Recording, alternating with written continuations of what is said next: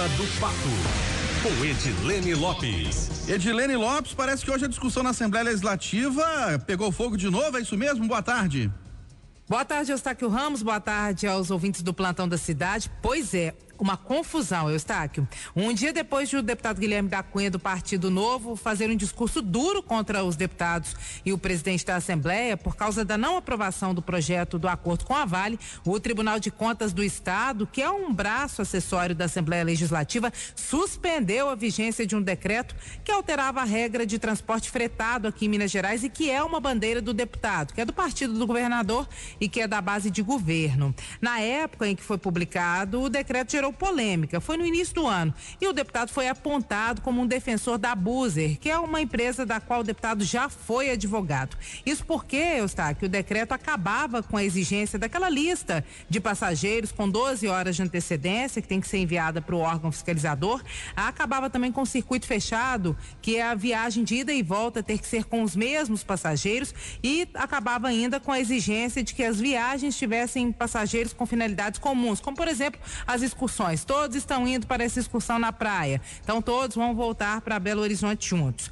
No começo do ano, quando o decreto foi editado, foi publicado, outros parlamentares afirmaram que esse decreto favorecia a Buser e que tinha sido feito especificamente para a empresa que funciona como um Uber, mas para viagens de ônibus.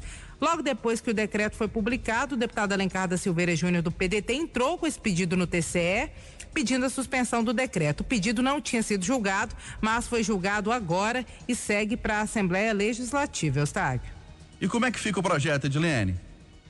Pois é. Agora à tarde, a Assembleia está votando o projeto de resolução que derruba esse decreto na Comissão de Constituição e Justiça. Depois ele segue para a comissão temática, que é a Comissão de Transporte, e na sequência vai a plenário. A tendência é que a Assembleia Legislativa, a princípio, derrube esse decreto do governador.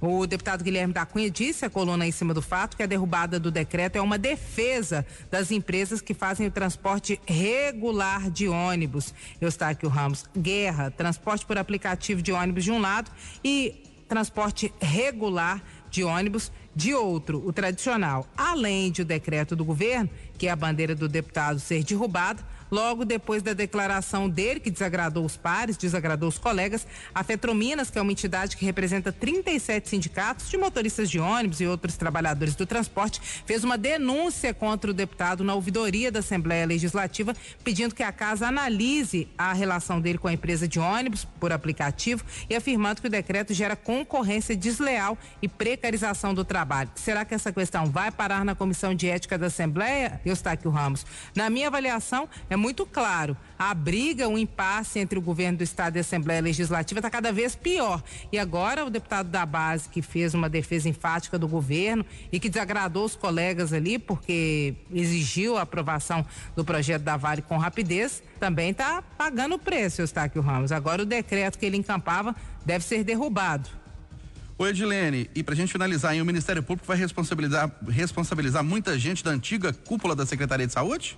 Isso mesmo, Eustáquio. Nós falamos mais cedo que o Ministério Público pode responsabilizar servidores para além da cúpula da Secretaria Estadual de Saúde ou da ex-cúpula por causa do processo de fura-filas da vacina que foi averiguado pela Assembleia Legislativa e agora à tarde nós apuramos que esse número pode ser grande de fato, pode ser dezenas e pode ultrapassar a casa dos 100. O entendimento do Ministério Público é que cargos de chefia, em cujas funções estavam pessoas que tinham discernimento de que estaria ocorrendo um processo irregular de fura-filas, também podem ser responsabilizados. O Ministério Público está que ainda não se pronunciou oficialmente sobre isso. O relatório da CPI deve ser enviado ao MP na semana que vem, que o plenário da casa tomar conhecimento que deve ocorrer na sessão da terça-feira. Isso precisa ser oficializado perante a todos os deputados da casa na sessão plenária prevista para o início da semana que vem, meu amigo. É isso. Amanhã eu volto, sempre em cima do fato. É